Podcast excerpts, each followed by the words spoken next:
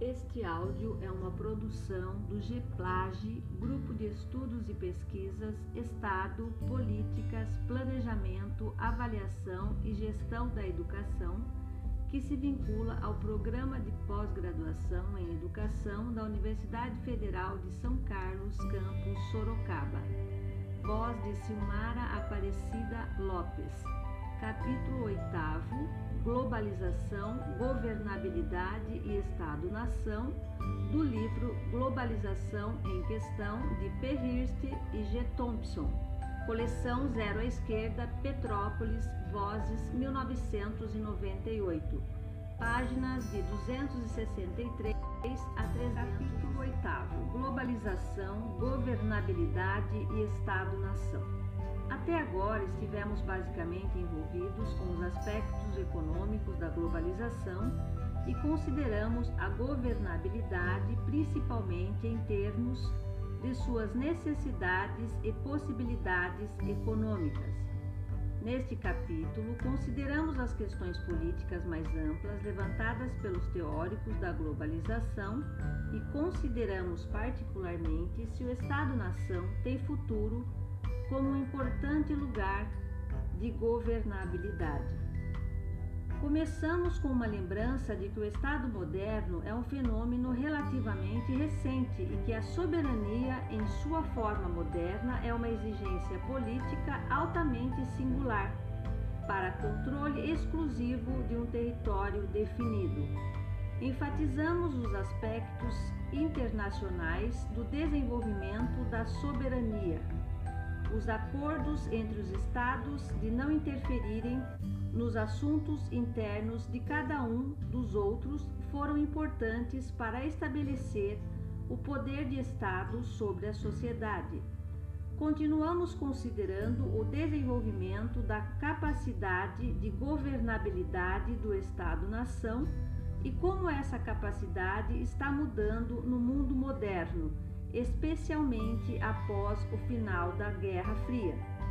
Ao mesmo tempo que a capacidade de governabilidade do Estado mudou e em relação a muitos aspectos, especialmente no que diz respeito à administração macroeconômica nacional, enfraqueceu consideravelmente, ele permanece uma instituição crucial especialmente em termos de criar as condições para uma efetiva governabilidade internacional.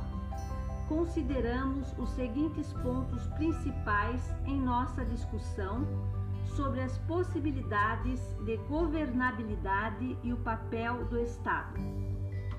Primeiro ponto: se, como argumentamos nos primeiros capítulos, a economia internacional não corresponde ao modelo de um sistema econômico globalizado, os Estados-nação têm um papel significativo a desempenhar na governabilidade econômica no nível dos processos nacionais, assim como internacionais. Segundo ponto, as formas emergentes de governabilidade dos mercados internacionais e outros processos econômicos envolvem os principais governos nacionais, mas em um novo papel, os estados chegam a funcionar menos como entidades soberanas e mais como componentes de um sistema de governo internacional. As funções centrais do Estado-nação tornar-se-ão as de prover legitimidade aos mecanismos de governabilidade supranacionais e subnacionais e garantir a responsabilidade por eles. Terceiro ponto: ao mesmo tempo que o controle de territórios exclusivo do Estado tem sido reduzido pelos mercados internacionais e pelos novos meios de comunicação, ele ainda retém um papel central que garante uma grande dimensão de controle territorial, a regulação das populações. As pessoas são menos móveis que o dinheiro. As mercadorias ou as ideias, em certo sentido, elas permanecem nacionalizadas, dependentes de passaportes, de vistos, residência e qualificações de trabalho. O papel do Estado democrático como possuidor de um território cuja população ele regula lhe dá uma legitimidade definida internacionalmente de modo que nenhuma outra agência poderia ter no que diz respeito ao que ele pode dizer para aquela da soberania nacional. Os teóricos políticos e os sociólogos comumente afirmam, seguindo Max Weber, que a característica que distingue o Estado moderno é o domínio do monopólio dos meios de violência dentro de um determinado território. No século XVII, o sistema dos Estados modernos era criado e mutuamente reconhecido por seus membros. Para esse reconhecimento, era fundamental que cada Estado fosse a única autoridade política com domínio exclusivo de um território definido. O Estado tornou-se a forma dominante de governo, não aceitando qualquer outra agência como rival. A Idade Média não conhecera essa relação singular entre autoridade e território. As autoridades políticas e outras formas de governabilidade funcionalmente específicas, comunidades religiosas e guildas, por exemplo, existiram de forma complexas e sobrepostas, fazendo reivindicações paralelas e frequentemente competitivas para a mesma área. Há quem diga que o período da dominação do Estado-nação como uma agência de governabilidade acabou agora e que estamos entrando em um período em que a governabilidade e o território serão separados Diferentes agências controlarão aspectos da governabilidade e algumas importantes atividades não serão controladas. Isto é questionável, mas a demanda dos Estados-nação de exclusividade na governabilidade é historicamente específica e, de modo algum, o Estado moderno não adquiriu seu monopólio de governabilidade por seus próprios esforços internos. Após o Tratado de Westphalia em 1648, os governos deixaram de apoiar os correligionários em conflito com seus próprios estados. O reconhecimento mútuo pelos estados da soberania de cada um dos outros no mais importante assunto contemporâneo, na crença religiosa, significava que os estados consentiam em renunciar a certos objetivos políticos em troca de controle e estabilidade internos. Lin, 1984. Explorando a autonomia com respeito à interferência externa sancionada por esse acordo mútuo e internacional, os Estados eram assim capazes de impor soberania em suas sociedades o Acordo dos Estados mudava os termos do conflito entre autoridade ter territorial e grupos confessionais em favor da primeira. Assim, em um grau insignificante, a capacidade de soberania veio de fora, por meio de acordos entre Estados na recém-emersa Sociedade de Estados. Portanto, o crescimento do Estado moderno como um poder territorialmente específico e politicamente dominante dependia em parte dos acordos internacionais. A doutrina da soberania dos Estados na nova lei internacional e o reconhecimento mútuo de seus poderes e direitos internos pelos Estados europeus desempenhou assim um papel central na criação de uma nova relação entre poder e território uma relação de domínio exclusivo. Hensley, 1986. Esses entendimentos internacionais tornaram possível uma internacionalização do poder e da política dentro do Estado. Os Estados eram entendidos como as principais comunidades políticas, com a capacidade de determinar os status e criar regras para qualquer atividade que caísse dentro dos entendimentos contemporâneos acerca do campo de autoridade legítima. Os estados eram soberanos e, por isso, cada estado determinava internamente a natureza de suas políticas internas e externas.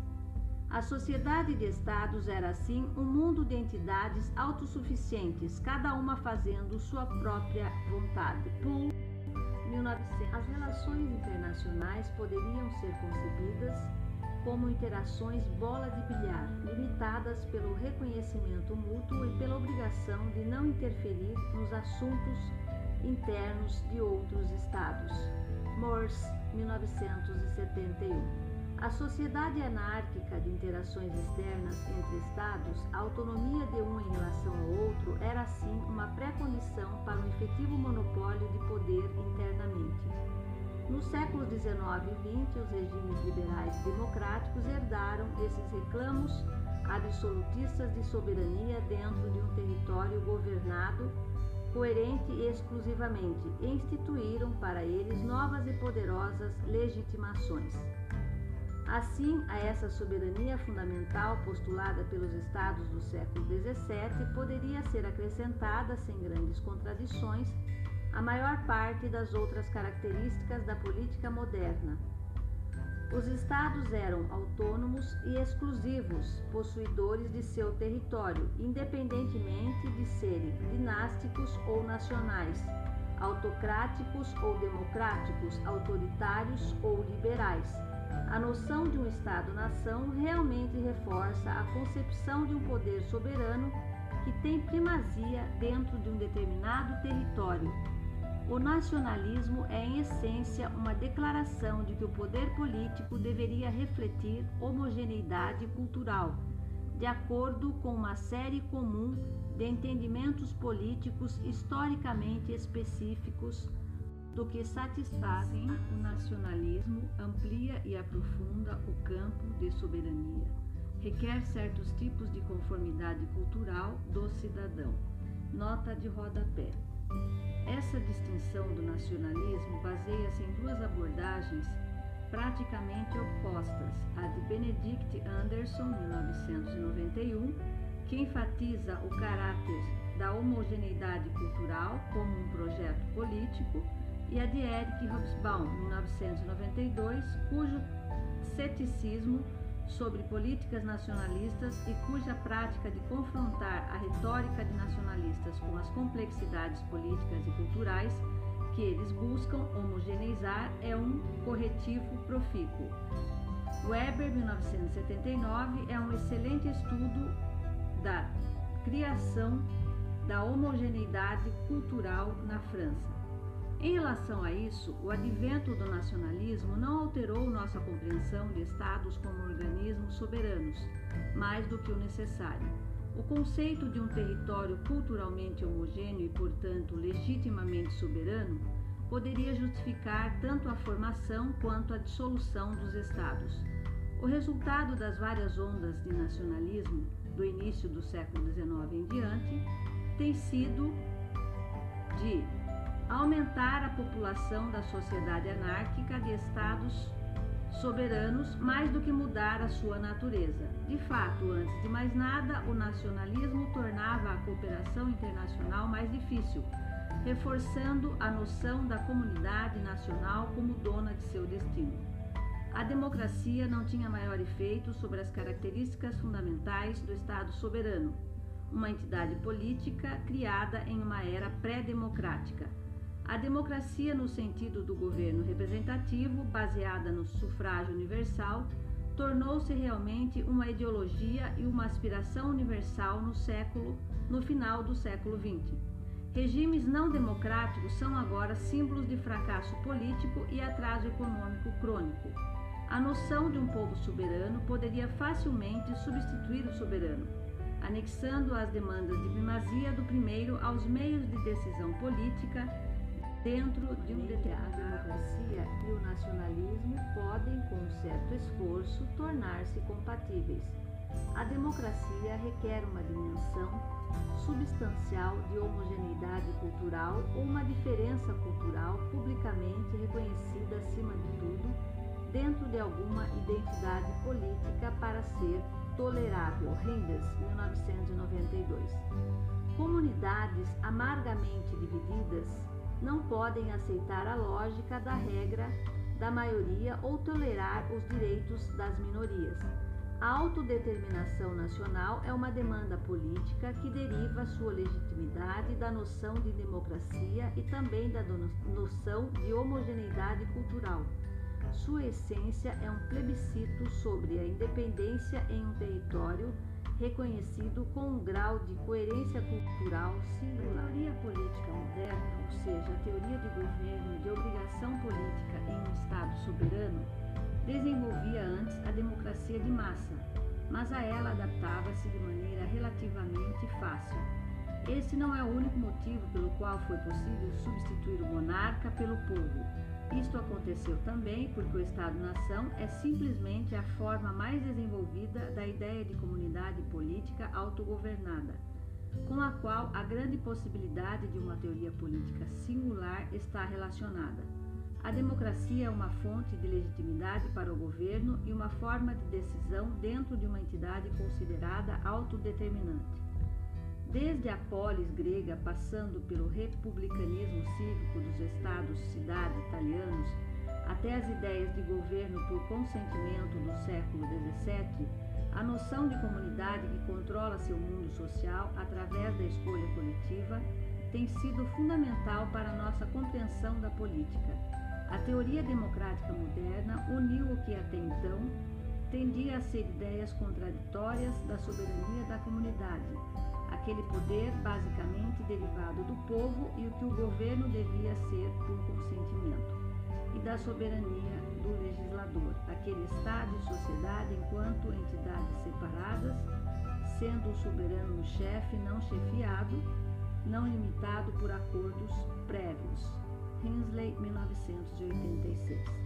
As eleições democráticas legitimavam os poderes soberanos das instituições do Estado e assim forneciam uma base para um Estado visto mais como órgão de uma comunidade territorial autogovernada do que um que fizesse a vontade de um príncipe. A soberania democrática inclui cidadãos e os une através de um pertencimento comum que é negado a outros. A noção da comunidade autogovernada tem fontes antigas, mas na forma do Estado-nação moderno adquiriu uma credibilidade singular. Em primeiro lugar, em sua aparência pré-democrática, o Estado, como uma entidade distinta separada da sociedade, monopolizava a violência, impunha administração uniforme e provia uma forma de domínio da lei. Os estados alegavam garantir uma medida substancial de segurança aos cidadãos relativa aos inimigos externos e aos tumultos internos. Esta afirmação, colocada como justificativa da autocracia esclarecida, só se tornou inteiramente possível quando os estados se tornaram democracias representativas e assuntos de guerra e paz deixaram de ser determinados por ambições principescas e considerações dinásticas. Desde a Perpetual Peace de Kant, 1991, a ideia de que os estados liberais não vão atacar um ao outro tem sido a base da esperança de que o mundo de estados-nação possa ser pacífico, que a democracia interna modere as relações anárquicas entre os estados Doyle, 1983. Em o Estado moderno, representativamente governado, poderia governar seu território com um grau de totalidade e de abrangência inviável para os regimes anteriores. O governo representativo reforçou e legitimou a capacidade de taxação do Estado e, dado esse poder fiscal e a eliminação das autoridades concorrentes e subordinadas, pôde criar um sistema nacional uniforme de administração. Sobre essa base, ele pôde ampliar a governabilidade social, por exemplo, criando sistemas universais de educação nacional ou medidas de saúde pública. Em terceiro lugar, mas só no século XX, os estados adquiriram os meios para administrar ou dirigir as economias nacionais, seja através das autarquias e do planejamento do Estado, como no caso das economias dirigidas pelo Estado na Inglaterra e na Alemanha nas duas guerras mundiais, seja através de medidas keynesianas, usando a política monetária e fiscal para influenciar as decisões dos atores econômicos e, assim, alterar os resultados econômicos. Assim, por volta da década de 60, o Estado pareceu ser a entidade social dominante. Estado e sociedade cobriam realmente a mesma área.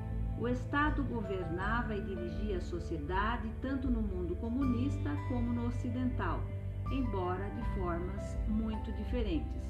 Os estados comunistas representavam uma variante distinta dos objetivos da administração econômica nacional. Atuavam através do planejamento central permanente. Na década de 60, os excessos da construção socialista forçada pareciam ter acabado e reformadores como Kursky estavam prometendo muito mais uma maior prosperidade e coexistência pacífica do que um conflito aberto com o Ocidente. Nos estados industriais ocidentais avançados, acreditava-se amplamente que a administração econômica nacional poderia continuar a garantir tanto pleno emprego quanto crescimento relativamente constante.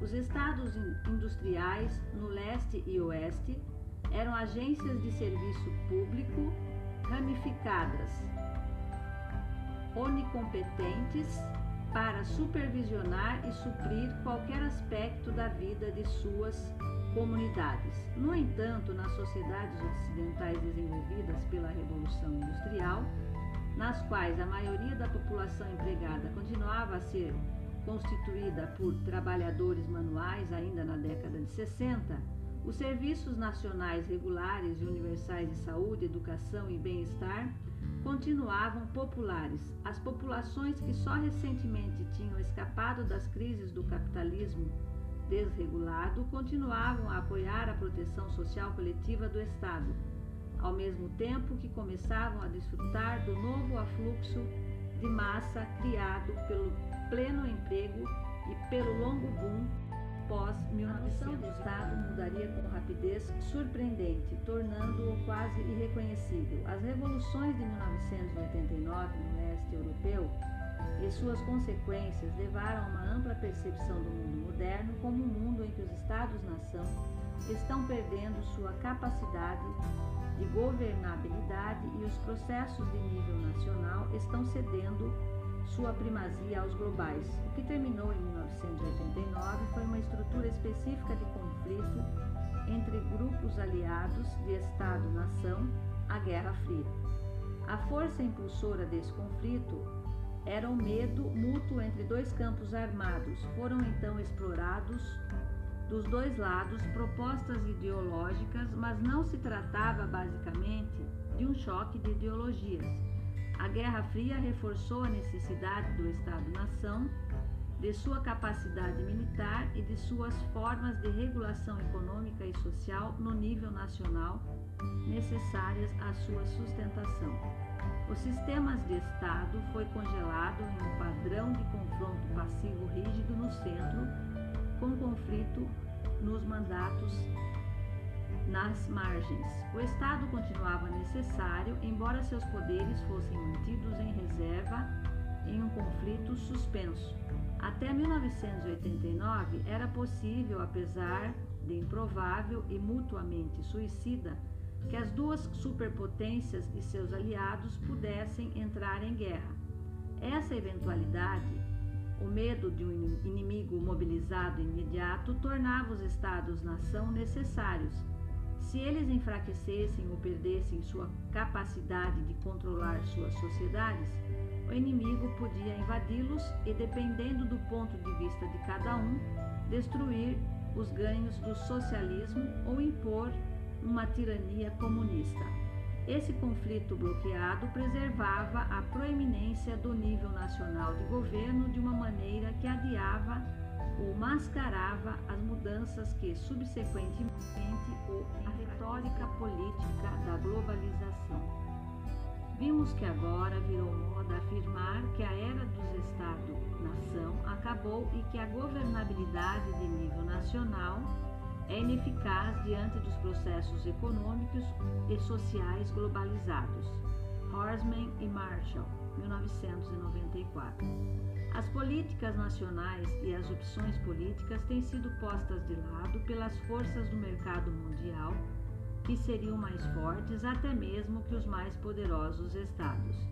O capital é móvel e não tem qualquer ligação nacional. Ele se instalará onde imperam as vantagens de mercado, mas o trabalhador é tanto nacionalmente localizado quanto relativamente estático e deve adaptar suas expectativas políticas para enfrentar as novas pressões da competitividade internacional. Distintos regimes nacionais de amplos direitos trabalhistas e de proteção social são, assim, obsoletos. O mesmo acontece com as políticas monetárias e fiscais contrárias às expectativas dos mercados globais e das empresas transnacionais. O Estado-nação deixou de ser um administrador econômico efetivo. Ele pode apenas fornecer aqueles serviços sociais e públicos que o capital internacional julga essenciais e com o mínimo possível de custos gerais. Autores como Omai, 1990-1993, e Reich, 1992, consideram que os Estados-nação tornaram-se as autoridades locais do sistema global. Eles não podem mais, de forma independente, afetar os níveis de atividade econômica ou de emprego dentro de seus territórios, ou melhor, esses são ditados pelas escolhas do capital internacionalmente móvel. A tarefa dos Estados-nação é como a dos é como a das municipalidades dentro dos estados sempre foi fornecer a infraestrutura e os benefícios públicos que os negócios necessitam pelo menor custo possível. Essa nova retórica política é baseada em um liberalismo antipolítico. Liberada da política, a nova economia globalizada permite às empresas e aos mercados alocar os fatores de produção para o benefício máximo e sem as distorções da intervenção do Estado. O livre comércio, as companhias transnacionais e os mercados de capitais mundiais liberaram os negócios das restrições das políticas e são capazes de abastecer os consumidores mundiais com os mais baratos e eficientes produtos. A globalização realiza os ideais de liberais do livre comércio, como Gobden e Bright, dos mercados do século XIX, ou seja, um mundo desmilitarizado em que a atividade comercial é fundamental e o poder político não tem outra tarefa senão a de proteger o sistema de livre comércio. Para a direita dos países industriais avançados, a retórica da globalização é uma dádiva celeste. Ela propicia um novo alento após o desastroso fracasso de suas experiências políticas monetaristas, individualistas, radicais na década de 80. Os direitos do trabalho e o bem-estar social do gênero, praticado na era da administração econômica nacional, ocasionarão sociedades ocidentais não competitivas em relação às economias recentemente industrializadas da Ásia e devem ser drasticamente reduzidos. Para a esquerda radical, o conceito de globalização também dá possibilidade de se livrar de um diferente tipo de impasse político diante do colapso do socialismo de Estado e das lutas anti-imperialistas do terceiro mundo, a esquerda vê na globalização a continuidade da realidade do sistema capitalista mundial. Vê também a futilidade das estratégias reformistas, democráticas, sociais nacionais. A esquerda revolucionária pode estar enfraquecida, mas os reformistas não podem mais declarar que possuem políticas pragmáticas e efetivas. A esquerda e a direita podem, assim, celebrar o fim da era keynesiana. administração econômica nacional, pleno emprego e crescimento sustentado, produção em massa padronizada com numerosa força de trabalho manual semi-qualificada, colaboração corporativista entre a indústria, o trabalhador organizado e o Estado. Esses fatores fundamentais ao período do longo boom pós-1945 criaram condições que favoreciam a influência política do trabalhador organizado e confinavam os planos de ação políticos possíveis em uma trilha centrista e reformista. A dominação dos mercados internacionais voláteis, a mudança para métodos flexíveis de produção e a reestruturação radical da força de trabalho, o crescimento irregular e incerto dos países avançados, o declínio do trabalhador organizado e da intermediação corporativista, dizem, tornaram as estratégias reformistas obsoletas e reduziram a centralidade dos processos políticos nacionais, seja competitivos ou cooperativos. Há uma certa verdade na afirmação segundo a qual a política nacional nos países avançados é cada vez mais uma política fria. Mulgan, 1994. Não se trata mais de uma questão de guerra e paz ou de conflito de classe. Não se trata mais de uma questão de mobilização de massa para esforços nacionais comuns de vida ou de morte. Para os defensores da globalização, a política de nível nacional é mesmo menos proeminente porque não se pode alterar muitos resultados econômicos e sociais, a menos que sejam adotadas estratégias intervencionistas absurdas que enfraquecem a competitividade nacional. Por isso, considera-se que a política nacional torna-se, como a política municipal, uma questão de oferecer serviços triviais. Assim, a energia se esvai da política convencional, dos partidos estabelecidos e pessoas de alto nível deixam de ser atraídas por uma carreira política. A política flui em direção a política da moralidade em questões como aborto, direitos dos homossexuais, direitos dos animais e o meio ambiente. A política ativista ou quente pode ser exercida em sua antiga acepção, sem medo de que esta vá desviar a atenção das questões nacionais vitais, pois essas são agora triviais. O declínio da centralidade da política de nível nacional da guerra, do conflito de classe e da revolução, da administração econômica efetiva e da reforma social, livra as forças políticas da necessidade de cooperarem contra os inimigos externos ou de colaborarem internamente para manter a prosperidade nacional. Subnacionalidades e regiões podem declarar sua autonomia com menos, com menos medo ser, por exemplo, um defensor ativo da cultura e dos interesses da Bretanha não teria mais os efeitos de enfraquecer a França em seus conflitos de vida ou de morte com a Alemanha. Da mesma maneira, a homogeneidade cultural no plano nacional é menos importante nos estados avançados ligados aos mercados mundiais, uma vez que o Estado-nação, como entidade política,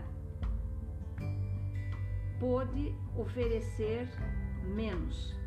Por isso, o pluralismo religioso, étnico e de estilo de vida pode se expandir dentro desses estados. E os grupos podem ganhar mais importância dentro de estados nacionais como focos alternativos de lealdade para seus membros. Esses argumentos têm alguma força, não há dúvida alguma de que a proeminência e o papel dos estados-nação mudou visivelmente Desde a era keynesiana, os estados são menos autônomos, têm menos controle exclusivo sobre os processos econômicos e sociais dentro dos seus territórios e são menos capazes de manter a singularidade nacional e a homogeneidade, a mudança das capacidades do Estado-nação. Há certas áreas em que o papel do Estado mudou radicalmente e, em consequência, sua capacidade de controlar seu povo e os processos sociais internos declinou.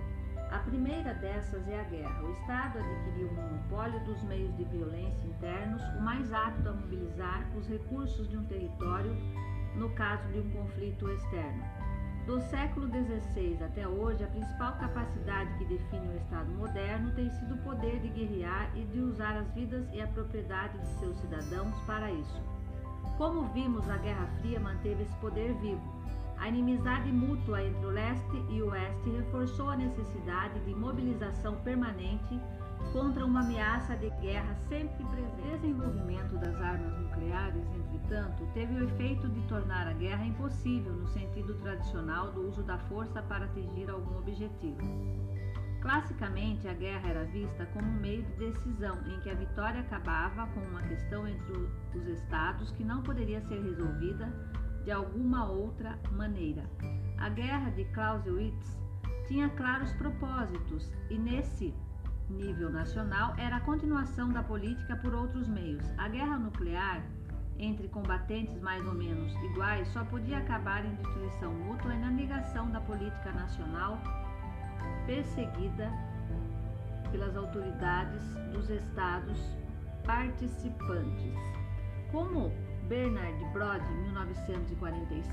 1946-1965, com muita percepção observou imediatamente após Hiroshima, a única função das armas nucleares era a intimidação. A maior força militar não podia mais ser empregada para alcançar uma decisão política, mas agora só poderia ser efetiva se evitasse seu uso e assim desse tempo aos políticos para inventarem meios de controlá-la politicamente por meio de acordo comum entre os estados nucleares. Brody estava certo, embora tenha considerado um meio século de extremo risco e perigo de extinção antes dessas medidas políticas finalmente terem se tornado possíveis. A Guerra Fria era insuportável. Seu impedimento era instável e o impasse nuclear tinha sempre um alto custo. Os períodos de intensa competição entre as superpotências, procurando vantagens tecnológicas através de corridas de armamentos, eram seguidos por períodos de, de tonti. Os principais estados nucleares haviam renunciado à soberania, criaram uma ordem civil mundial por meio de seus tratados, não só limitando as guerras, como concedendo aos outros estados poderes de inspeção e de supervisão, de notificação de manobras militares, etc., de uma maneira que tornasse extremamente improvável a mobilização efetiva de guerra. Os estados foram obrigados a aceitar um nível de interferência até então intolerável em seus assuntos internos para tornar a paz possível. A força máxima que os arsenais nucleares representam é inútil, pois com ela não se pode fazer a guerra, e os acordos políticos, quando institucionalizados, tornam impedimento desnecessário. A guerra entre os estados nucleares tornou-se impossível, fossem eles liberais ou não, propiciou que seus líderes passassem a ter um mínimo de racionalidade. Conflitos não nucleares só podiam ocorrer em regiões periféricas, conflitos por preocupação, em que a derrota de um lado não levaria à ameaça da guerra nuclear. A posse de armas nucleares, portanto, acabava também com a possibilidade de guerra convencional entre estados nucleares. As armas nucleares acabaram com a guerra das relações internacionais entre os estados avançados. Não eram mais um meio alternativo de decisão, mas a ameaça de um terrível desastre conjunto que necessitava ser negociado noutra arena. As Forças Armadas são, assim, realmente irrelevantes para os principais estados avançados em suas relações uns com os outros.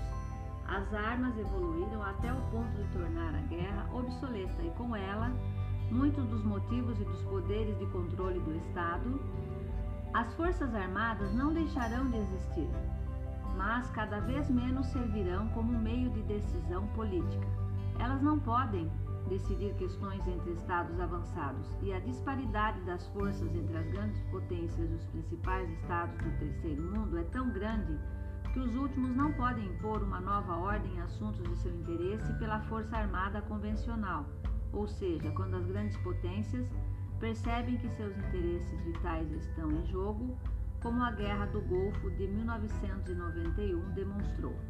Isso não quer dizer que viveremos em um mundo pacífico, Estados menores lutarão uns contra os outros, estados avançados serão ameaçados pelo terrorismo. Movimentos revolucionários continuarão a surgir na periferia empobrecida. Novos, porém locais, exército de mendigos, como os zapatistas em Chiapas. Os movimentos revolucionários estarão articulados aos antagonismos locais específicos, mas não mais parecerão ser destacamentos de uma única luta unida por uma ideologia comum anticapitalista e antiimperialista. Mas isso significa que, pelo menos nos países avançados, é provável que os governos não tenham oportunidade de convocar para a guerra as vidas e a propriedade de seus cidadãos. Eles não serão mais capazes de mobilizar suas sociedades e de demandar e criar solidariedade e identificação comum com a autoridade necessária é a, re a realização da guerra total.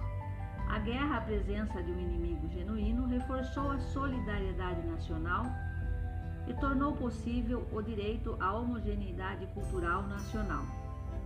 Sem guerra, sem inimigos, o Estado torna-se menos significativo para o cidadão. Quando os povos realmente enfrentavam inimigos, invasores e conquistadores, eles tinham necessidade de seu Estado e dos cidadãos companheiros. O Estado liberal, que declarava viver pacificamente com seus vizinhos e fazer poucas exigências a seu próprio povo, podia sustentar grande legitimidade se atacado e, por isso, estimular seu povo a um grau de comprometimento e esforço comum que raramente os estados autoritários conseguiam igual. Essas legitimações acabaram e com elas todos os tipos de provisão para necessidades nacionais justificadas pela possível contingência de guerra, indústrias nacionais, saúde e bem-estar para melhorar a eficiência nacional e solidariedade nacional para unir ricos e pobres em uma luta comum. A democracia social tirou proveito da guerra convencional industrializada ela podia fazer recair o máximo possível o esforço de guerra sobre o trabalhador organizado em troca de reformas econômicas. Os estados do mundo avançado não têm mais a guerra como suporte central de sustentação de sua soberania.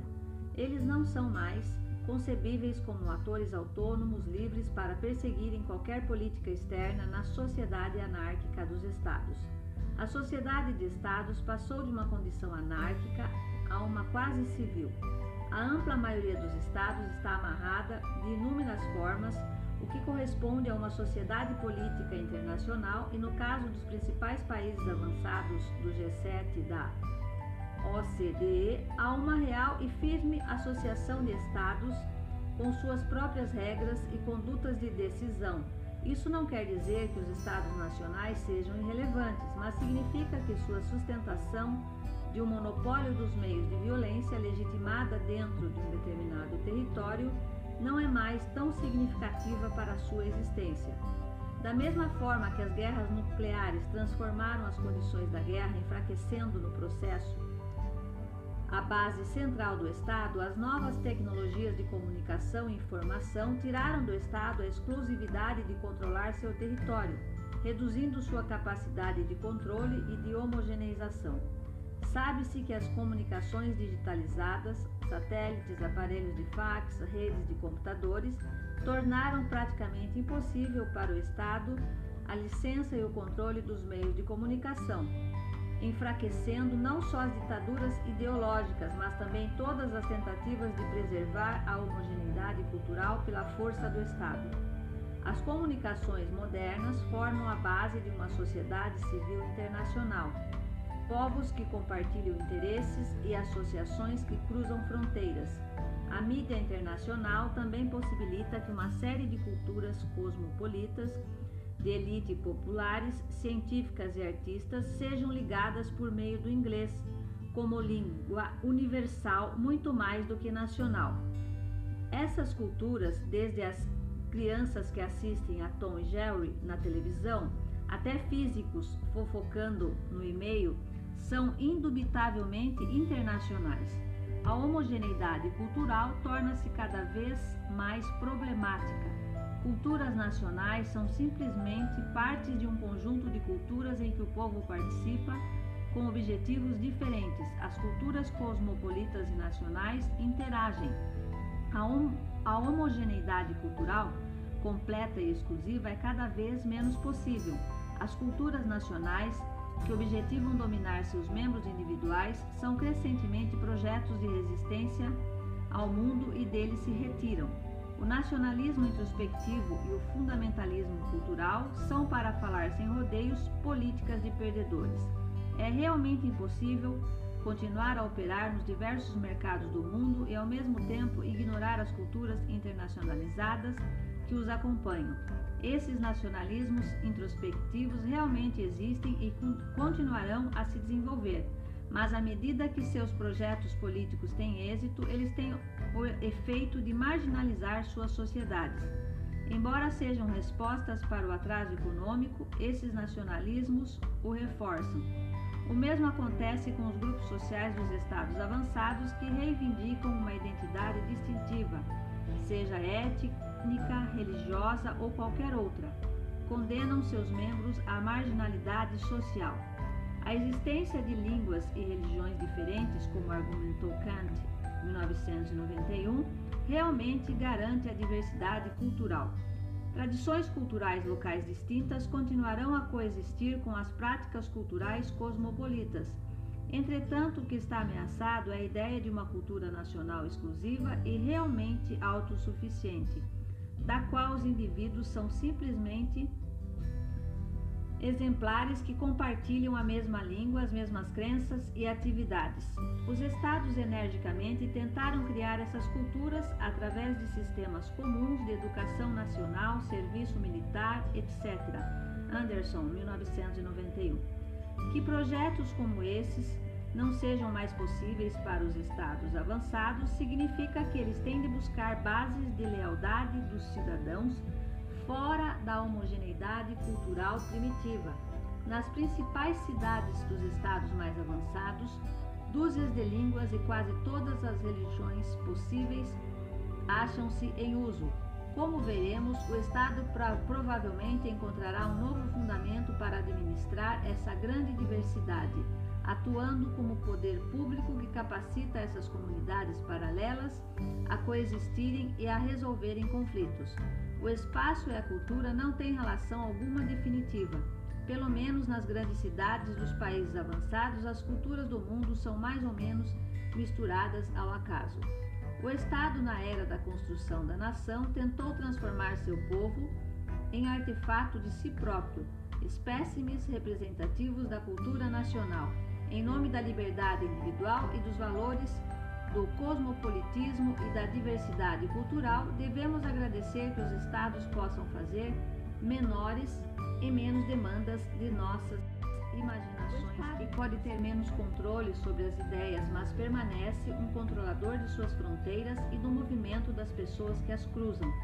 Como vimos, exceto os executivos de mobilidade internacional, profissionais altamente qualificados e os desesperados migrantes e refugiados pobres, dispostos a enfrentar as piores provações para deixarem suas condições intoleráveis, a maior parte da população mundial não pode se mover facilmente. Os trabalhadores dos países avançados não têm sociedades de fronteira, como a Austrália ou a Argentina, para migrarem como fizeram em grande número no século XIX e em números menores na década de 70. Cada vez mais os pobres da Europa Oriental e do Terceiro Mundo são menos bem-vindos nos países avançados, exceto como trabalhadores convidados ou migrantes ilegais trabalhando por baixíssimos salários. As sociedades ocidentais estão despedindo trabalhadores em massa e para os trabalhadores não qualificados locais está cada vez mais difícil conseguir emprego. Por isso, a pressão para excluir os imigrantes pobres na ausência de mobilidade do trabalhador, os estados reterão poderes sobre seus povos. Eles definem quem é ou não é cidadão, quem pode ou não receber assistência. Nesse sentido, apesar da retórica da globalização, a maior parte da população mundial vive em mundos fechados, confinados pela loteria de seu nascimento. Para o trabalhador médio, o agricultor com uma família, o Estado-nação é uma comunidade de destino. A riqueza e a renda não são globais, nação nacional e regionalmente distribuídas entre os estados mais pobres e mais ricos e as pequenas localidades. Para a ampla maioria dos povos, os estados-nação não são simplesmente municipalidades ou autoridades locais, oferecendo serviços que alguém escolhe de acordo com sua relativa qualidade e custo. O trabalhador enraizado nacionalmente tem que buscar estratégias e benefícios locais se quiser melhorar o que tem. A questão é se os negócios são, da mesma forma, restritos ou se ele pode simplesmente escolher lugares novos e mais favoráveis. Internacionalmente, culturas abertas e populações enraizadas apresentam uma contradição explosiva. Os empobrecidos podem assistir a Dallas. Eles sabem que um outro mundo é possível. Quer o estejam vendo na televisão de um apartamento de bairro pobre, num país avançado ou numa favela do terceiro mundo. A ideologia da Revolução Socialista pode ter poucos adeptos, mas ninguém deve imaginar que os pobres do mundo continuarão encolhidos ou aceitarão passivamente sua pobreza. Será bem mais difícil lutar contra suas respostas, sejam crimes na rua ou guerrilhas como Chiapas, do que contra as revoltas no velho estilo comunista. Essas respostas serão locais e menos agregadas em termos ideológicos a outros conflitos, por isso essas lutas serão, em geral, deixadas para os estados e as elites locais conterem. O mundo avançado não costuma pensar em sua fronteira, não costuma pensar que sua fronteira começa nas selvas de Acutã, como uma vez pensou que começava nas selvas do Vietnã ou da Bolívia. Enquanto os países avançados buscam policiar o movimento dos pobres do mundo e excluí-los, a instabilidade das nações de cidadania e de comunidade política tornar-se-á cada vez mais evidente. Os estados avançados não serão capazes de usar efetivamente como princípio de exclusão a demanda de homogeneidade cultural, pois eles são étnica e culturalmente pluralistas a exclusão será um mero fato, sem qualquer outra lógica ou legitimidade, a não ser a de que os Estados temem as consequências da migração em grande escala. Um mundo de riqueza e pobreza, com diferenças aterrorizantes e enormes entre os padrões de vida das nações mais ricas e das mais pobres, não é provável que seja seguro ou estável. Os trabalhadores industriais dos países avançados temem o trabalho barato dos trabalhadores bem educados e qualificados da camada superior dos países em desenvolvimento, como Taiwan ou Malásia. Os pobres do terceiro mundo se veem como abandonados pelo mundo rico, que negocia cada vez mais consigo e com os poucos novos países industrializados favorecidos. Ambos os grupos são colocados dentro dos limites dos estados forçados a encarar seus países como comunidades de destino e a buscar soluções dentro dos limites de sua residência forçada. Entretanto, como argumentamos anteriormente, o simples nacionalismo, enquanto tal, não oferece solução alguma para esses pro problemas.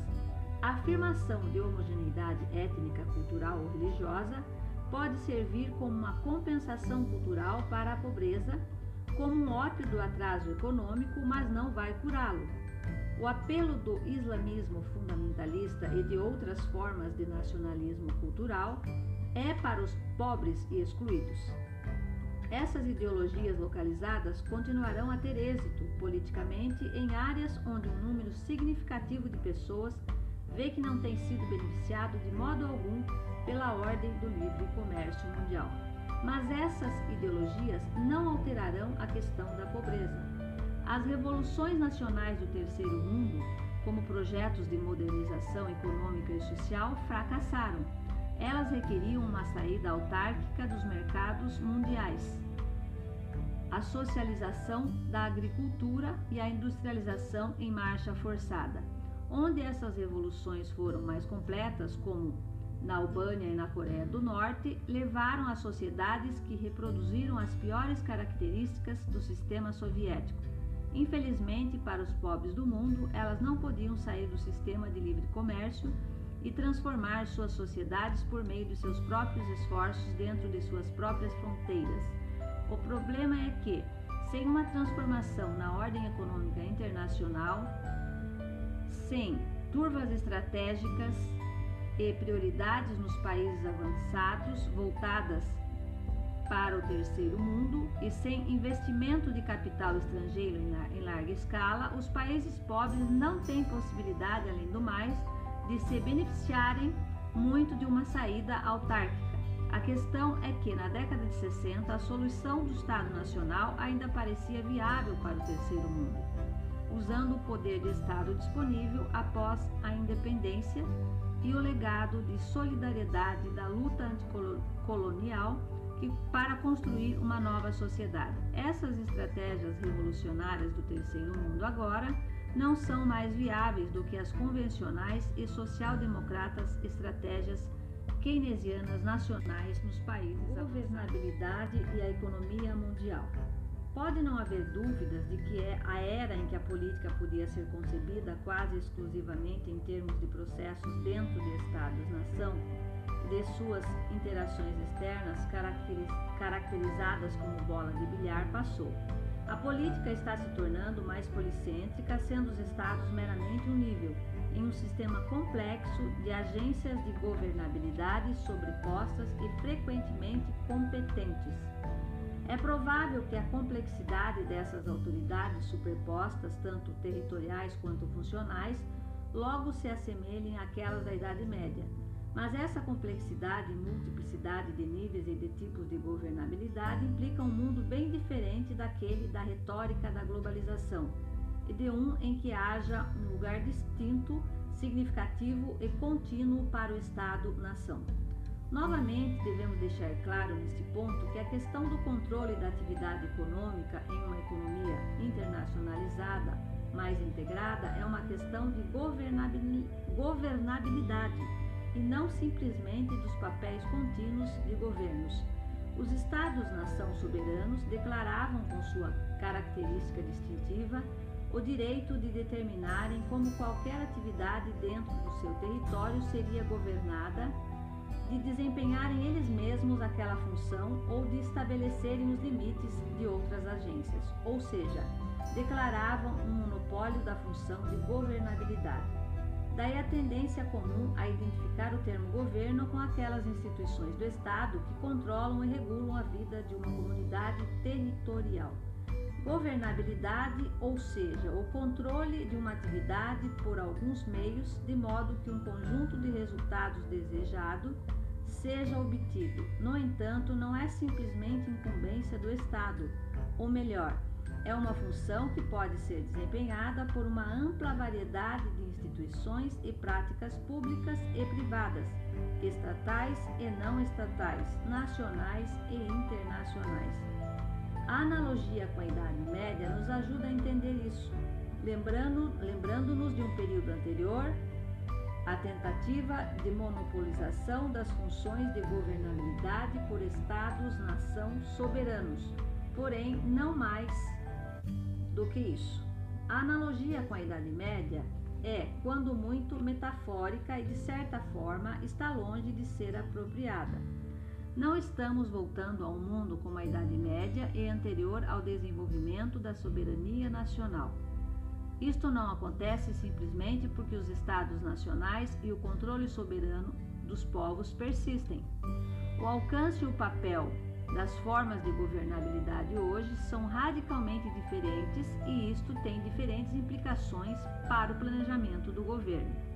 Na Idade Média, a coexistência de autoridades paralelas, em competição e sobrepostas, era possível, embora conflitual, porque as economias e as sociedades eram menos integradas. O grau de divisão do trabalho e a interdependência econômica eram relativamente baixos ao passo que hoje as comunidades dependem para sua mera existência de se enredarem e da coordenação de atividades distintas e frequentemente isoladas. Os mercados sozinhos não podem suprir essa interconexão e coordenação, ou melhor, só podem fazer isso se forem governados apropriadamente e se os direitos e expectativas dos participantes distantes forem garantidos e sustentados. Durkheim, 1893. Portanto, os poderes governantes não podem simples, simplesmente proliferar e competir. Os diferentes níveis e funções da governabilidade precisam ser ligados em uma divisão de controle que sustente a divisão de trabalho. Se isto não acontece, os inescrupulosos podem explorar e os infelizes podem cair nas lacunas entre diferentes agências e dimensões de governabilidade. Os poderes governantes internacional, nacional e regional precisam ser suturados em um sistema relativamente bem integrado. Se isto não acontece, essas lacunas levarão à corrosão da governabilidade em todos os níveis. A questão em jogo é saber se um sistema corrente como esse desenvolver-se-á, e isso ganha prioridade sobre a questão que esclarece se a governabilidade internacional pode ser democrática, como enfaticamente argumentado por Helt em 1991, por exemplo. A resposta à primeira questão continua incerta, mas as versões simplistas da tese da globalização não ajudam a resolvê-la, porque induzem ao fatalismo sobre a capacidade das principais agências promoverem estratégias nacionais coerentes. O Estado-nação é fundamental para esse processo de sutura as políticas e práticas dos estados na distribuição de poder abaixo do nível internacional e acima das agências subnacionais são as suturas que manterão o sistema de governabilidade unida. Sem essas políticas explícitas para fechar lacunas na governabilidade e elaborar uma divisão de trabalho na regulação, as capacidades vitais de controle serão perdidas. A autoridade pode agora ser, menos, ser mais plural dentro dos estados e entre eles do que nacionalmente centralizada. Mas para ser efetiva, ela deve ser estruturada por um elemento de criação em uma arquitetura relativamente coerente das instituições. Os teóricos mais simplistas da globalização negam isso, seja porque creem que a economia mundial é ingovernável devido aos mercados voláteis e aos interesses divergentes e que, portanto, nenhum elemento de criação é possível, ou porque vem o mercado como um mecanismo de coordenação em si e de si mesmo, que torna qualquer tentativa de planejamento institucional para governá-lo desnecessária.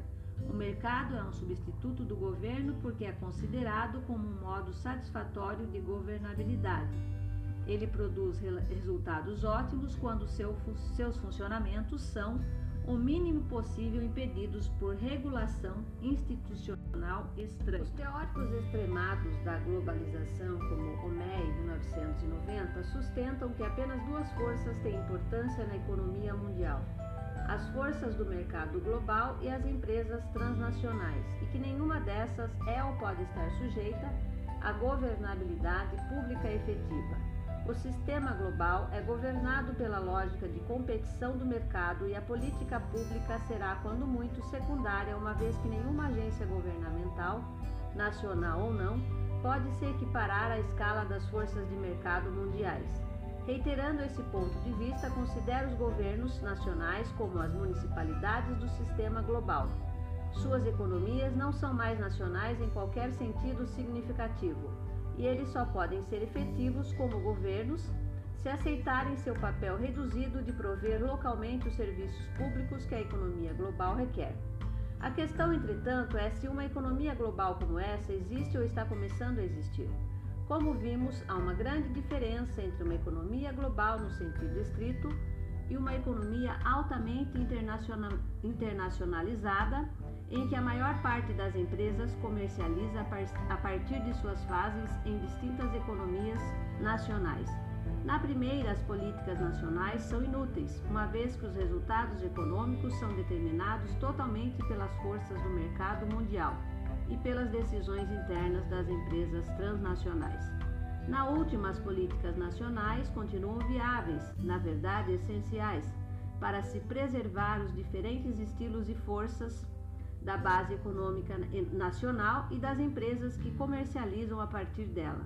Uma economia mundial com um alto e crescente grau de comércio e de investimento internacional não é necessariamente uma economia globalizada no sentido anterior. Nela, Estados-nação e formas de regulação internacional criadas e sustentadas pelos Estados-nação ainda tem um papel fundamental de prover a governabilidade da economia. A questão, no entanto, depende do tipo de economia internacional que existe atualmente ou está começando a existir. Uma essencialmente supranacional ou uma em que, apesar dos altos níveis de comércio e de investimento internacional, processos nacionalmente localizados e ações econômicas ainda continuam centrais. A evidência que consideramos até então sobre os principais aspectos dessa questão, a natureza dos mercados financeiros mundiais, o padrão de comércio internacional e de investimento interno externo direto, o número e o papel das multinacionais e as perspectivas de crescimento no mundo em desenvolvimento, confirma que não há tendência alguma forte a uma economia globalizada e que as principais nações avançadas continuam a ser dominantes.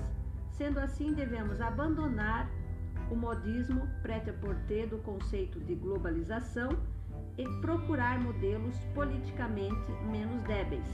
A questão aqui não é simplesmente conferir as evidências, mas oferecer conceitos políticos que reiterem as possibilidades de governabilidade econômica e o papel do Estado moderno nessa governança. No início deste livro, vimos que as batalhas ininterruptas entre a política pública das nações avançadas e os maiores mercados financeiros, de forma alguma estão resolvidas mas que não há motivo para acreditar que as forças de mercado invariável ou inevitavelmente prevalecerão sobre os sistemas de regulação, apesar dos contratempos como a resolução do sistema monetário europeu.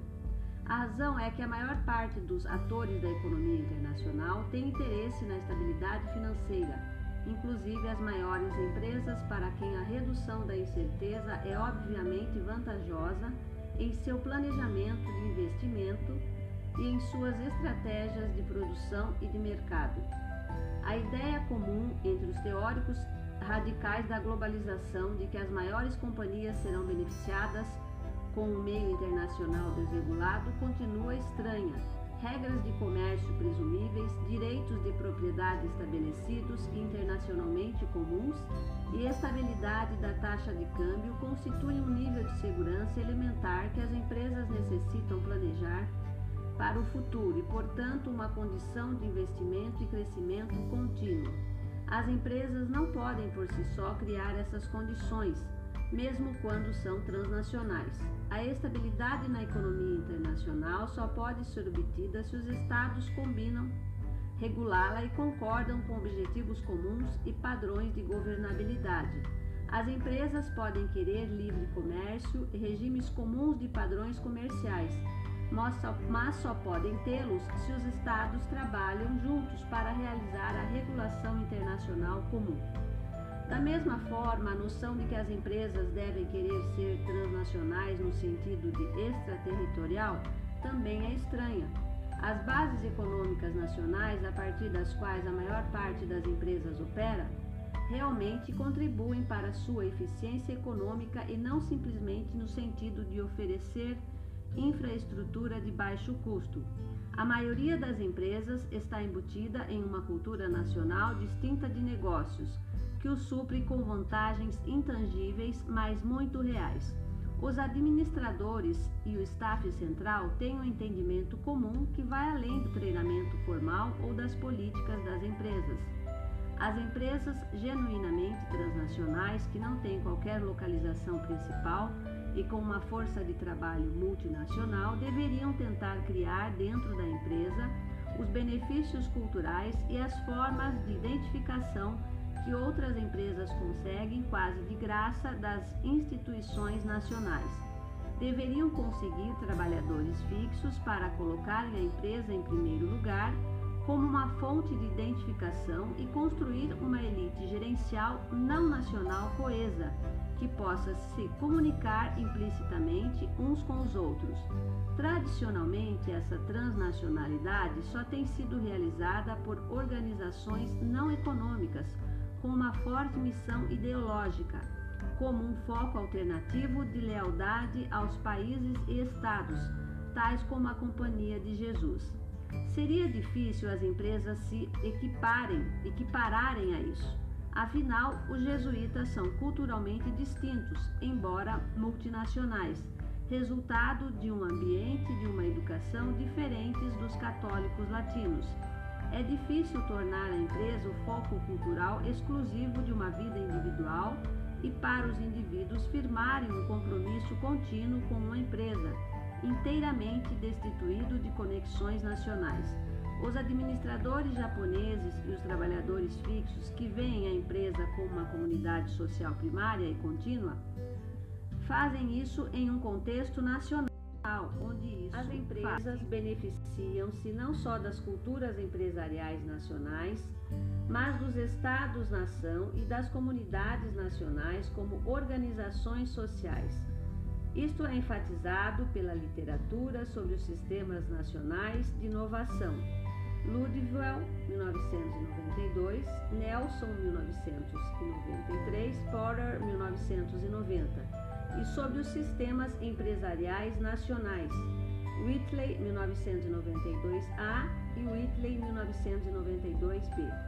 Esses sistemas empresariais nacionais são bem distintos das formas de homogeneidade apregoadas pelos nacionalistas culturais, mas continuam resolutamente característicos como muitas outras formas de cultura nacional não são. As empresas beneficiam-se com o fato de se encontrarem envolvidas em redes de relações com governos centrais e locais, com associações comerciais, com trabalhadores organizados, com instituições financeiras especificamente nacionais, orientadas para empresas locais e com sistemas nacionais de treinamento e de motivação do trabalhador.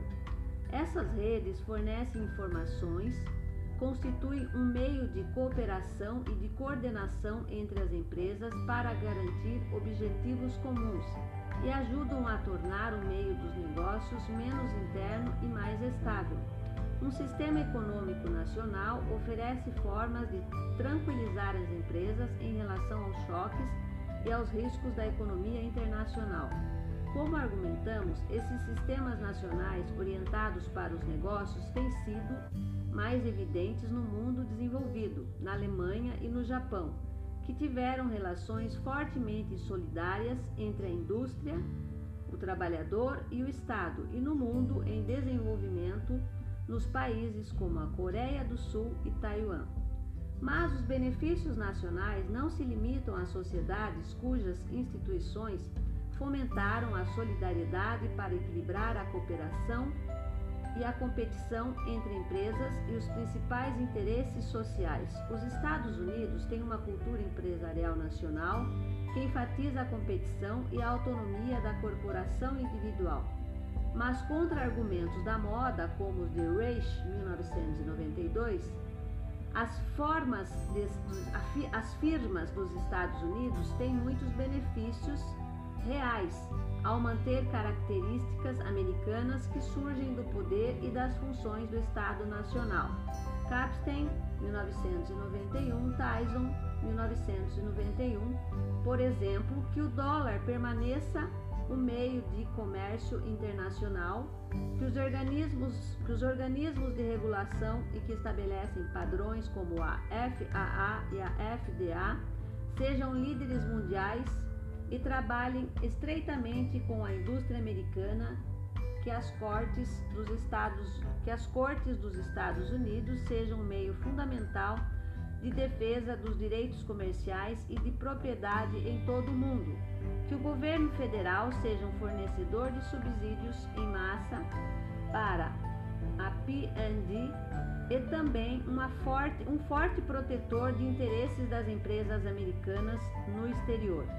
Os teóricos extremados da globalização pintam uma imagem de um, livro, de um livre conjunto mundial dos negócios para servir aos consumidores. Os estados e o poder militar deixam de ter importância diante dos mercados globais. Desse ponto de vista, a ciência econômica e a ciência política estão separadas e a última está declinando em função da primeira. Como os mercados dominam e os resultados dos mercados são legitimados pela livre concorrência e vistos como algo fora do controle nacional, os, esta os estados chegam a ter menos capacidade de controlar os resultados econômicos ou de alterá-los por meio da força. Tentativas de utilizar a força militar com objetivos econômicos contra os interesses dos mercados mundiais estariam sujeitas a uma devastadora, se não planejada, sanção econômica, taxas de câmbio afundadas, trocas de ações turbulentas, comércio em declínio, etc a guerra deixaria de ter qualquer conexão com a racionalidade econômica. A maior parte da sociedade deveria tornar-se inevitavelmente industrial, muito mais do que militante. A guerra tornar-se-ia o recurso das sociedades falidas e economicamente atrasadas e das forças políticas dirigidas por objetivos irracionais, como a homogeneidade étnica ou a religião. Esse mundo livre para o comércio é o sonho do liberalismo econômico clássico desde sua origem. Os mercados e as empresas não podem existir sem um poder público para protegê-los, seja no nível mundial, com os principais estados em confronto com poderes regionais autoritários que procuram anexar riqueza por meio da força, como a invasão do Kuwait por Saddam Hussein seja no nível local de policiamento contra piratas e gangsters. Atualmente, nos estados avançados, comercializam predominantemente uns com os outros e, de fato, provavelmente não vão lutar entre si. Mas a Ordem Mundial de Livre Comércio requer força militar como respaldo, e isso só os países avançados, em particular os Estados Unidos, podem oferecer. Hearst, 1994. As vantagens oferecidas pelo poder público às empresas e aos mercados não ficam só no plano nacional. De fato, para muitos serviços vitais, aos negócios e para formas de cooperação entre empresas, as instituições de nível nacional são muito isoladas para um conhecimento local adequado e uma governabilidade efetiva. Argumentamos inicialmente que os governos regionais são provedores de serviços coletivos vitais à indústria em todo o mundo industrial avançado. Particularmente, os governos regionais são a articulação pública de distritos industriais constituídos por pequenas e médias empresas e por essa razão essas firmas podem ser internacionalmente competitivas e desfrutam de vantagens comparáveis às economias de escala de empresas maiores. A governabilidade econômica regional, desenvolvendo eh, distritos industriais e uma efetiva parceria e divisão de trabalho entre estados nacionais e governos regionais, são componentes centrais do sucesso de economias nacionais nos mercados mundiais. Se os argumentos anteriores são verdadeiros, a maioria das empresas, grandes e pequenas, que são ativas nos mercados internacionais, tem um forte interesse na governabilidade pública contínua, nacional e internacional da economia mundial. Internacionalmente, elas buscam uma medida de segurança e de estabilidade nos mercados financeiros, uma estrutura segura de livre comércio e a proteção dos direitos comerciais nacionalmente buscam desfrutar as diferentes vantagens conferidas pelas estruturas culturais e institucionais dos estados industriais bem-sucedidos. Se as empresas têm esses interesses, é altamente improvável que uma economia global não governada, constituída por mercados não regulados, chegue a existir. Os teóricos da globalização tendem a contar com as hipóteses providencialistas derivadas de uma leitura simplista da ciência econômica neoclássica, segundo as quais, quando os mercados se aproximam da perfeição e da liberdade da intervenção externa, tornam-se mais eficientes como mecanismos distributivos, ou com as suposições melancólicas da esquerda marxista, segundo as quais o capital internacional é uma força inequivocamente malévola e indiferente aos interesses nacionais ou locais. No primeiro caso, o poder público é realmente irrelevante. Suas ações, além das tarefas essenciais como a proteção da propriedade, podem fazer pouco, mas prejudicam. No último caso, a autoridade política submete-se à vontade do capital e nada pode fazer para impedi-la dentro do sistema mundial existente. Neste e nos capítulos anteriores, argumentamos que há bons motivos econômicos para acreditar que a economia internacional, de modo algum, é ingovernável. Recapitulando a partir do capítulo 4, a governabilidade é possível em cinco níveis, da economia internacional ao distrito industrial. Primeiro, através do acordo entre os principais estados avançados e particularmente do G3. Segundo, através de um número substancial de estados que criam agências de regulação internacional para algumas dimensões específicas da atividade econômica, como a Organização Mundial do Comércio. Terceiro, através do controle de amplas áreas econômicas pelos blocos comerciais, tais como a União Europeia ou a Área de Livre Comércio da América do Norte, NAFTA. Quarto, através das políticas de nível nacional que equilibram a cooperação e a competição entre as empresas e os principais interesses sociais. Quinto, através das políticas de nível regional de oferecer serviços coletivos aos, aos distritos industriais. Esses acordos e estratégias institucionais podem garantir um nível mínimo de governabilidade econômica internacional, pelo menos em benefício das principais nações industriais avançadas. Essa governabilidade não pode alterar as desigualdades externas entre essas nações e o resto do mundo em termos do comércio e do investimento, da renda e da riqueza. Infelizmente, esse não é realmente o problema provocado pelo conceito de globalização. A questão não é se a, se a economia mundial é governável diante de objetivos ambiciosos como a promoção de justiça social, igualdade entre países e maior controle democrático para a maior parte dos povos mundiais mas se é governável mesmo. A nova soberania. Se esses mecanismos de governabilidade internacional e nova regulação forem iniciados, o papel dos Estados-nação é fundamental.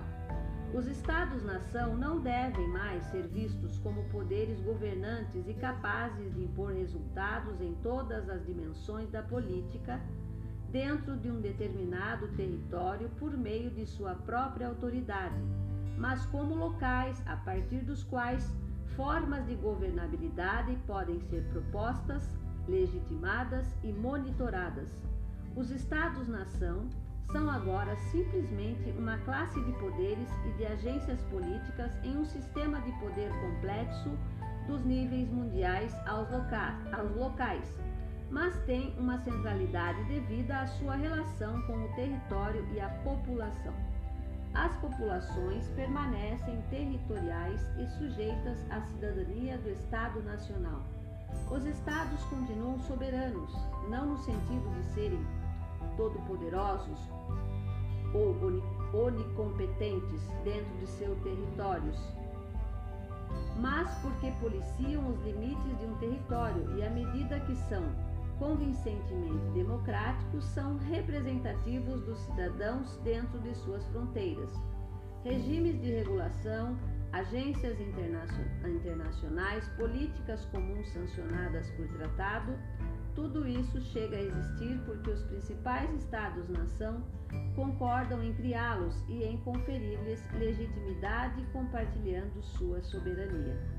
A soberania, é alienável, os estados cedem poder para agências supra-estado, mas não se trata de uma quantidade fixa. A soberania é alienável e divisível, mas os estados adquirem novos papéis, mesmo quando cedem poder particularmente. Chegam a ter a função de legitimar e apoiar as autoridades que criaram por essas concessões de soberania. Se a soberania tem um significado decisivo, agora como uma característica distintiva do Estado-nação, é porque o Estado tem o papel de fonte de legitimidade para transferir poder ou sancionar novos poderes acima e abaixo dele. Acima, através de acordos entre os Estados para estabelecer e cumprir as formas de governabilidade internacional, abaixo, por meio da ordenação constitucional dentro de seu próprio território, da relação de poder e autoridade entre governos centrais, regionais e locais e também os governos privados publicamente reconhecidos pela sociedade civil. Os Estados-nação são ainda de importância fundamental, porque são os principais profissionais da arte de governar como processo de distribuição de poder, ordenando outros governos, dando-lhes forma e legitimidade. Os Estados-nação podem fazer isso como nenhuma outra agência pode eles são eixos entre agências internacionais e atividades subnacionais, porque provêm legitimidade como a voz exclusiva de uma população limitada territorialmente. Só podem praticar a arte de governar como um processo de distribuição de poder se puderem convincentemente apresentar suas decisões com a legitimidade em um sistema de governabilidade em que as agências internacionais e os organismos de regulação já são significativos e cujo campo está crescendo, os Estados-nação são agências cruciais de representação. Um sistema de governabilidade como esse equivale a um sistema de governo global e nele os principais Estados-nação são os eleitores globais. Os estados garantem que, em um grau muito intermediado, os organismos internacionais são responsáveis pelo público-chave mundial e que as decisões apoiadas pelos principais estados podem ser cumpridas pelas agências internacionais porque serão reforçadas por leis internas e pelo poder do estado local. Essa representação é muito indireta, mas está mais perto da democracia e da responsabilidade do que provavelmente a governabilidade internacional consegue estar. O público-chave nas democracias avançadas tem alguma influência sobre seus estados e esses estados podem influenciar as políticas internacionais. Essa influência tem mais possibilidade de ocorrer se as populações de vários estados importantes são informadas e mobilizadas em relação a uma questão pela sociedade civil mundial de organizações não governamentais transnacionais, as ONGs. Essas ONGs, como o Greenpeace ou a Cruz Vermelha, são candidatas mais convincentes a genuínos atores transnacionais do que as empresas é mais fácil criar uma agência cosmopolita para causas mundiais comuns, como o meio ambiente ou direitos humanos, do que construir um negócio sem raiz, cujo staff é chamado a se identificar com suas atividades triviais acima de tudo, acima de tudo mais do mundo. Além disso, a denominação organizações não governamentais é inadequada elas não são governos, mas muitas desempenham um papel crucial de governabilidade, especialmente nos interstícios entre os estados e os regimes de regulação internacionais.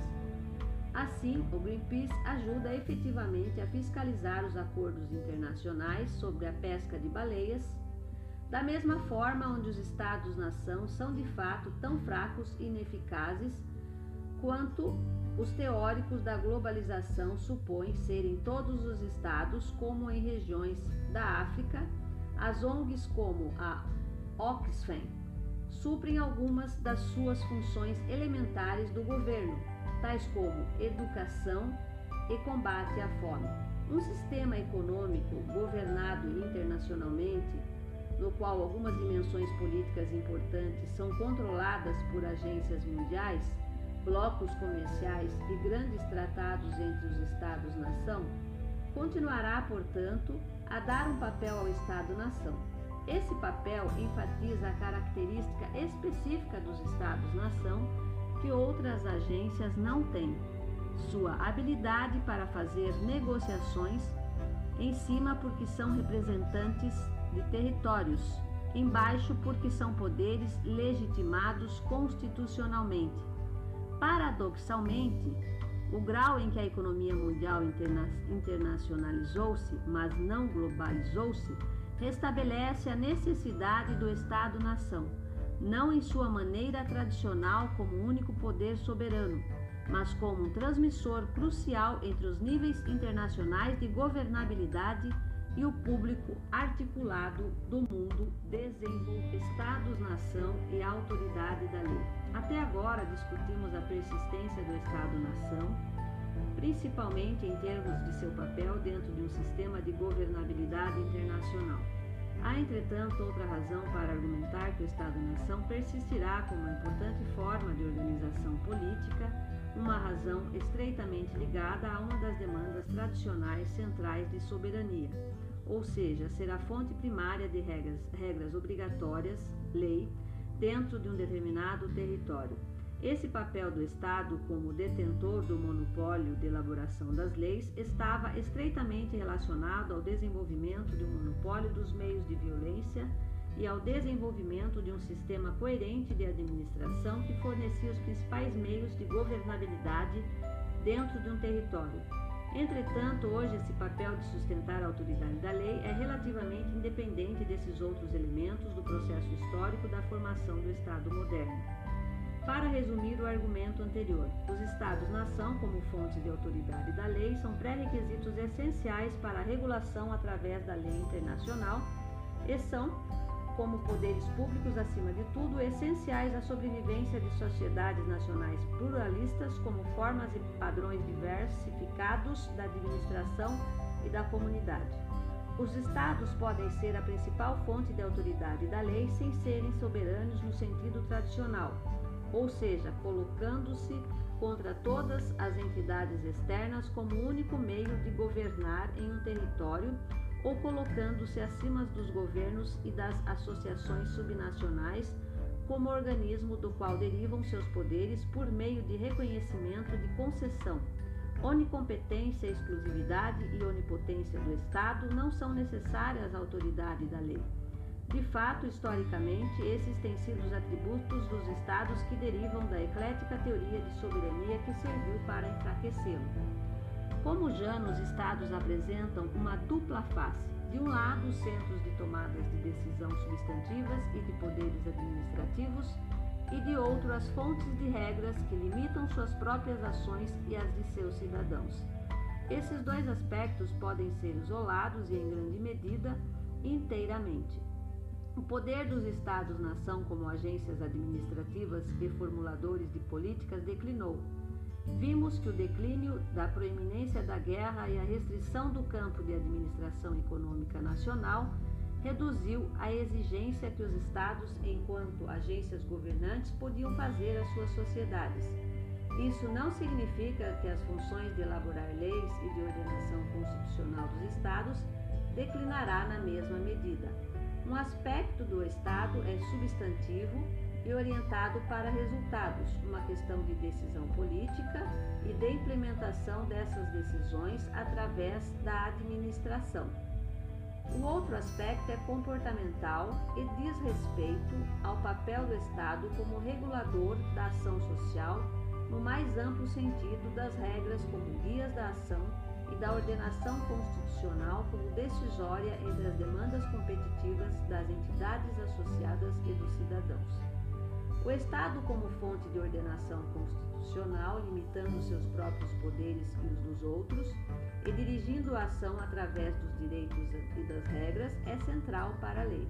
Hearst, 1994b. As sociedades comerciais requerem um mínimo de certeza e constância na ação de administradores e de atores econômicos que o domínio da lei implica as sociedades ocidentais têm sido economicamente bem-sucedidas e relativamente civilizadas no tratamento de seus membros quando oferecem a segurança e a certeza da autoridade da lei, limitando os prejuízos que os cidadãos, as empresas e os governos poderiam ter. As atividades políticas, a ideologia e a política estatal com frequência enfraqueceram a autoridade da lei tendo os governos abandonado os limites civilizados da ação estatal na busca de objetivos, acima de tudo, políticos. Se passarmos a um sistema social e político mais complexo e mais pluralista, a autoridade da lei tornar-se-á muito mais importante, e mais ainda do que na esfera da regulação administrativa, lacunas entre as jurisdições são fatais para a certeza e a segurança necessárias aos atores em uma sociedade comercial, pois permitem que os inescrupulosos fujam de suas próprias obrigações e violem os direitos dos outros, por exemplo, impostos baixos, bandeiras de conveniência, aterros sanitários, etc. Tudo isso permite aos atores econômicos do mundo avançado evitarem as obrigações com o primeiro mundo, um mundo construído por diversas forças políticas, agências governamentais e organizações de níveis nacional e internacional necessitará uma rede de conexões de poderes públicos que regule e dirija a ação de um modo relativamente consistente, fornecendo padrões mínimos de conduta e compensações dos. Neste sentido, estamos considerando a ordenação constitucional em seu aspecto enquanto pouvoir neutral, ou seja, poder neutro, não como parte de atividades políticas orientadas para a questão ou regulação administrativa. Nosso modelo para um poder como esse continua a ser Rest State, ou Estado de Direito, e os Estados nacionais são suas incorporações principais, de modo que correspondem à concepção de autoridade como uma fonte de lei que é lícita e limitada em sua ação por regras. Dentro dos estados, o papel desse poder público, independente, que arbitra entre outros poderes, que é neutro entre comunidades sociais plurais e competitivas com diferentes padrões e que provê cidadãos altamente individualizados, com bases comportamentais comuns por meio das quais regula suas interações, vai se tornar muito mais importante. Um sistema pluralista de autoridade e comunidades pluralistas requer um poder público como meio através do qual elas podem conter seus conflitos. Como J.M. Feigas, 1913, argumentava no início do século, o declínio das demandas excessivas de soberania do Estado não significa o fim de um poder público que elabora leis o Estado não pode mais ser soberano neste velho sentido. Ele pode compartilhar autoridade com governos subnacionais cujos poderes autônomos específicos são garantidos. Ele não pode mais considerar associações e organismos associados como, como ficções legais que têm seus poderes limitados, outorgados por seu próprio decreto revogável mas ele definirá o campo da autoridade e da ação legitimadas em seus papéis, como árbitro constitucional e elaborador de leis. Numa sociedade individualista e pluralista, onde há poucos padrões comuns, onde sólidas coletividades unidas declinaram e foram substituídas por comunidades de escolha individual, e onde sanções sociais informais se enfraqueceram, a autoridade da lei é muito mais necessária. Isso não significa que os Estados serão capazes de enfrentar plenamente os múltiplos, múltiplos problemas e conflitos que surgem do pluralismo crescente das sociedades modernas. Ou melhor, estamos declarando que, sem o poder público que faça mediação entre esses grupos plurais, através da autoridade da lei, esses conflitos vão se tornar intoleráveis. Hearst, 1993, capítulo 3. Em certo sentido, o declínio da guerra como fonte de coesão nacional e a redução do papel do Estado como administrador econômico diminuiu o poder e as exigências que os Estados podem exercer sobre a sociedade como agências administrativas e focos de identificação política. Eles têm menos capacidade de impor coesão externa aos grupos. Outra consequência disso é que estão menos diante de Jano, menos embaraçados com a necessidade de equilibrar seus papéis como administrador principal e força pública neutra, de modo que possivelmente se torna mais fácil para eles dar primazia ao último papel.